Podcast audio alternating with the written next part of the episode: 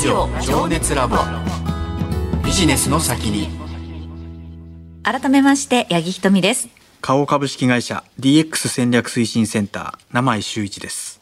ラジオ情熱ラボビジネスの先に。今回のテーマは？宅配の未来。このテーマについて伺うゲストの方ご紹介しましょう大和運輸株式会社武蔵野主幹支店長斉藤康弘さんです。斉藤さんこんばんは。こんばんは。よろしくお願いします。よろしくお願いします。お願いします。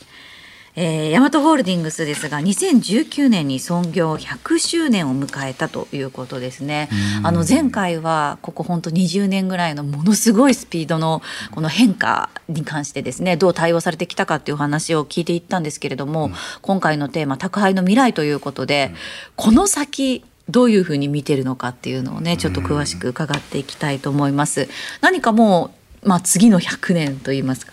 次の時代に向けて変えていってる部分っていうのはあるんでしょうか？そうですね。あの我々の会社あのホールディングス製だったのを、まあ、事業会社製にしましてあのヤマト運輸株式会社っていうところにですねそれまであったあのロジ関係の会社だったりとか、うん、あとは決済関係の会社も全て合わせて、うん、まあ、一つの会社、まあ、今経営計画がワンヤマト2023という経営計画で動いてるんですけど、うん、あの全社を統一して総合力でお客様にサービスを提供していくという形に組織の形をまず変えました。うん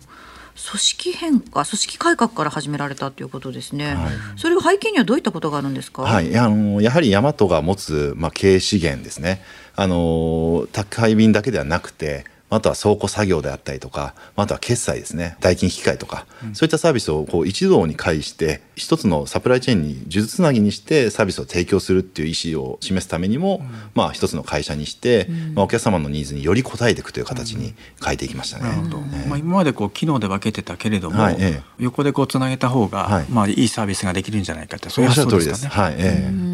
まあ、今そういう動き結構多いですよね。どこの会社さんもね。なるほど。それはもう時代の変化に伴ってっていうところなんですそうですね。よりあの多様化するまあニーズであったりとか、まあ、あとは国際社会というかですねその物流の変化もすごいありますので、そこにこう我々としていいサービスを提供していくためにそのような形にしていったというのが一つの動きとしてありますね。なるほど前回もねありましたけど EC がね今すごい伸びてきて2015年ぐらいからですかね、はい、ずっとアマゾンさん楽天さんがこう伸びてで、まあ、コロナ禍でそれが急拡大して、この EC 業界がこう伸びていくことで、はい、今後の宅配ってどうなってるかってなんか予測されてることありますか、まああのまあ先週もお話ししたんですけど、まあ、C2C と呼ばれるのは個人の宅配の成り立ちが、まあ、あの EC の形になって自分で頼んで自分で受け取るというキーワードがありましたけど、うん、そう変わることによって、まあ、さらにデジタル化の加速と、まあ、それに伴うこうニーズの変化とか、まあ、ニーズの増加というのが見込まれると思ってまして、まあ、それはどういうことかと言いますと、まあ、今まであの EC をやってなかったお客様も多分やり始めるんですよね。うん、もうすでにあのこの状況になってやり始めている方々いらっしゃって、まあ、例えば地域のお祭りとかそういったので何か売っていた方がお祭りの場だけじゃなくて、まあ、これも通販でやろうとか。まあ、簡単にこう通販が始められるような状況になったのでもうどんどんこの市場っていうのは拡大、まあ、広がっていくと思いますね。あのよく我々のトップもよく言うんですけど、まあ、EC は裾野が広がってるっていう話をするんですね。あのどんどんどんどん参加者が増えていってどんどんどんどんこうニーズやマーケットを形成していくってそんな流れになってると思いますね。なるほど確かに個人があの通販始めやすいようなプラットフォーマーっていうのもね、えー、どんどん出てきてますからね。えーただそういうことでイコールつまりその EC に関しての荷物が増えるっていうことですよね。はいええ、とにかくまあ増えていく増えていく、え、その荷物にどう対応するのかっていうのがやっぱり一番の課題になってくるんですか？はい、あの増えていくとともにそこにどう付加価値をつけるかなんですね。付加価値？え先ほどまあお話ししましたけど EC っていうとまあ自分で頼む自分で受け取るなのでそこに対してもっとこうしてほしいとかどんどんどんどんこうニーズが重なっていくんですね。うんまあ、そうすると付加価値がどんどん加えられるようになりまして例えば今どこら辺にいるのか知りたいとか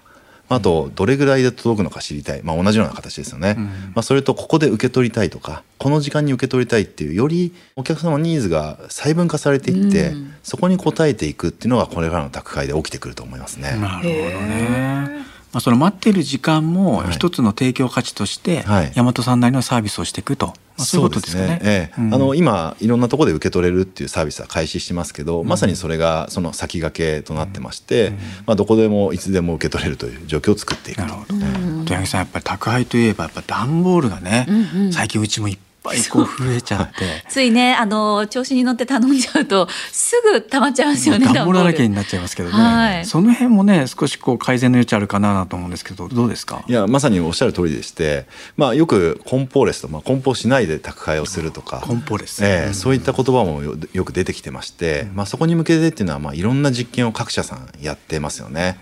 まあ、その一つのキーワードというか自宅だとどうしても段ボールとか何かになるんですけど、まあ、違うお店で受け取る時に、まあ、他の商品と一緒に受け取るので袋で受け取られるのか、それとも裸のまま受け取られるのかってことで、まあ、いろんな多分まあ、ニーズとかがあると思いますね。そういったことでこう段ボールを使わない配達っていうのも多分出てくるとは思いますね。なるほどね。なんかメーカー側もね今の話聞いてちょっと考えなきゃいけないなとものづくりをね段ボールをなくしてでもお客様に届けられるような、その梱包の仕方、まあ、これ一緒にやんなきゃいけないテーマかもしれませんね。あのおっしゃる通りですねその海外のメーカーであったのがその通販で受け取った時の段ボールとか資材をそこの販売してるカウンターにスーパーで行ったりした時にそのまま入れていくっていうのは結構ありましてそうするとその結局はその企業さんに戻っていくので自社の中でリサイクルできるっていう形ができたりですねそういったあの循環型っていうのも、まあ、一部やってるところがあるので、まあ、そういったのが加速していくんじゃないかなっていうのは思いますね。なるほどね。まあ、特にねなんか環境に優しくって言われている中でやっぱりその段ボールっていうのも一つこうリサイクルのやらなきゃっていううちの一つに入ると思いますので、はいええ。そういう循環型の仕組みを作るっていうのは各社の強み、はいみたいなところにええ会社の強みになっていく可能性はありますよね。ただ届けるだけじゃないっていうところはね幅広くカバーされてますけれどうも。ん。あのなんかよく言われるのが、まあ、今後のそのドライバー不足っていう問題がね、はい結構言われますけど、ええ。その辺は今後なんか対策とかってお考えなんでしょうかね？あのまあ、ドライバー不足と言われるんですが、まあ、あのドライバーさん今も私のお店で言えば900人ぐらいいらっしゃるんですけど、まあ、その方々と話しているとやっぱり自分の仕事にやりがいを持ってやられてる方がすごい多いんですね。なのでこう辛いとか大変だとかっていう仕事ではなくて結構お客様と笑顔を生み出すので楽しいっていう方々が結構今若い人たちで増えてるんですあね。ー。そうなんですよ。それっていうのは世代関係ないんだなって改めてちょっと思ったところはありますね。ええ。なるほど。ただねこの先その例えばその自動運転だったりとかが増えていく中でですね、やっぱりその人がいるところと人の仕事をその AI とかだったり、ええ。IT がカバーできる分野っていうのもはい。え必ず出てくるところだと思うんですね。はいえええそういった中で大和さんとしてはそういった IT だったり自動運転だったりとかをどう使っていくというふうに考えてらっしゃるんですか、あの今 IT はもちろんドライバーの支援という形で使っていまして、まあ、自動運転というのもまあ実証実験であったりとかいろんなプロジェクトに参加させていただいているところはあるんですけど、まあ、そこは研究として続けながらやっぱりうちはドライバーさんに対してどう作業を簡便にしてあげるかどうやって自分の仕事に集中できるかっていうところのデジタル化を進めていくとともに、まあ、そこでしっかり働きがいとかやりがいっていうのを見つけてもらうっていう形にしてるのが、まあ、今の状況ですからね。っぱり人ありきでその人をどうサポートしていくかっていうところで、はい。IT を使うっていうことなんですね。ええやっぱりあのドライバーさんが価値を生み出してきて我々の会社が信頼されてきたっていうのが正直なところだと思うんですよ。はい。まあ、どちらかというと猫マークよりもそのドライバーさんの顔が思い浮かぶっていうのがうちの会社なのでそこはやっぱ大事にしながらその方々がさらに幅広くサービスを提供できるようにしていく。幅広くっていうのは配達だけではなくて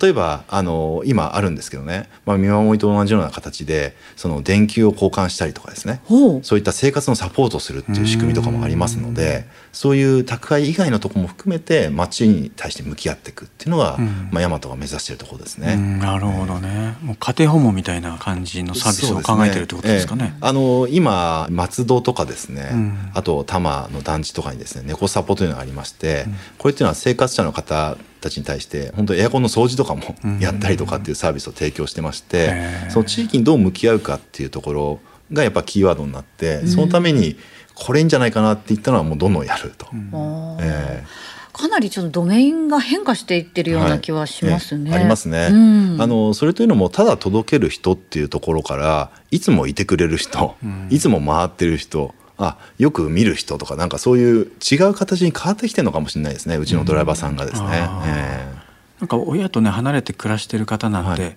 そうやってねあの山本さんの方が言ってくれてね見ていただけるとすごく安心しますけどね。ええ。うんそういうサービスもね、ニーズありそうですけどね。はありますね。一部のところでは実証実験であったりとか、そういったものを行政と組んでやったりしてますね。高齢化にね対応していくためにっていうことですよね。えただ今ねそうやってそのお年寄りの方増えていく中で、ちょっとデジタルとか使いづらい部分もあるじゃないですか。はい。ええ。そういう方にはどういった企業の対応をされてるんですか？これがですね我々あの多分企業文化だと思うんですけど例えば営業所に持ち込まれてですねこちらの方であの伝票をデジタル化するところも、まあ、15分も20分もかけてしっかり説明するんですね。でそういったところをこうそれができないから手書きにしてもらうとかではなくてそういったお客様一人一人に対して、まあ、しっかりと時間を使ってデジタル化を変えていく。でやっぱり説明書読んどいてくださいではなくて生身の人間がコミュニケーションを取りながらデジタル化を変えていくっていうところでもやっぱりそこすごい重要だなって最近思いますね。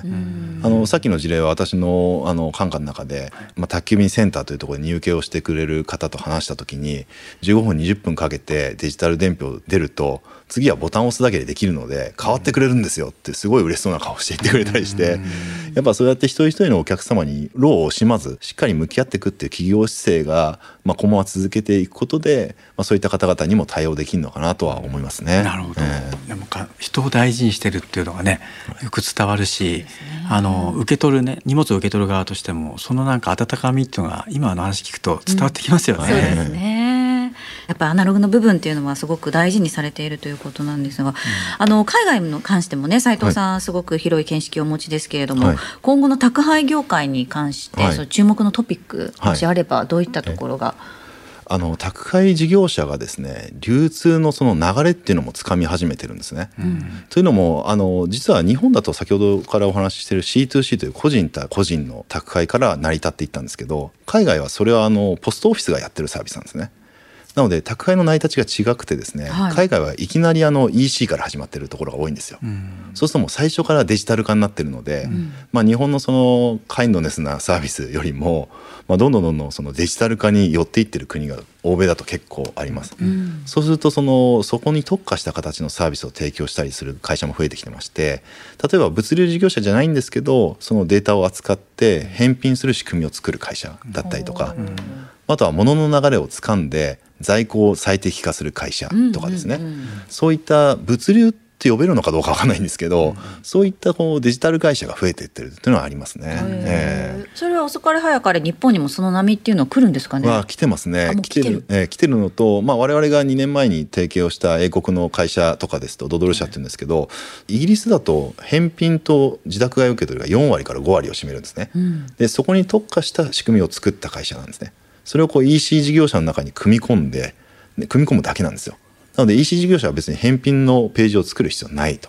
そういうあの簡便させていくっていうののサービスをやってる会社が結構多いので、それはもう日本にも来てますね。え結構あの日本企業だとねあの全部自前主義でやりがちで、はい。いやいや全部自分のところで作るんだとはい。いうふうに走りがちですけど、はいそうではなくその今おっしゃられたような異業種とかね、はい。IT ベンダーさんとか、はいええ。その辺とこ積極的に取り組んでいこうとそういう姿勢なんでしょうか？そうですね。あのヤマトだとあのシリコンバレーに、まあ、2人ほど駐在員がいたりして、まあ、世界のトレンドを掴んでくるんですね。で毎週社長とかですね役員の方々に直でレポートを上げて、こんな企業ありましたこう使えるんじゃないんですかってことで提案をしていって、その中からいろいろオープンイノベーションを図っていってる。というところがありますので、まあ、うちも CVC の機能を持ったりして、まあ、投資も含めて包括的にベンチャーを見ていくっていう視線はここは34年前から進めてますね。え結構柔軟にねかつスピーディーにやられてるんですね。ねでは最後に斉藤さんがこの宅配業界で何を実現したいかお聞きしてもよろしいですか、やはりあのお客様が喜ぶ顔を見たいのでさらに便利にしていきたいですよね。でその便利っていうのがあのお客様が楽をするとかじゃなくてこれ助かったなって思ってもらえる。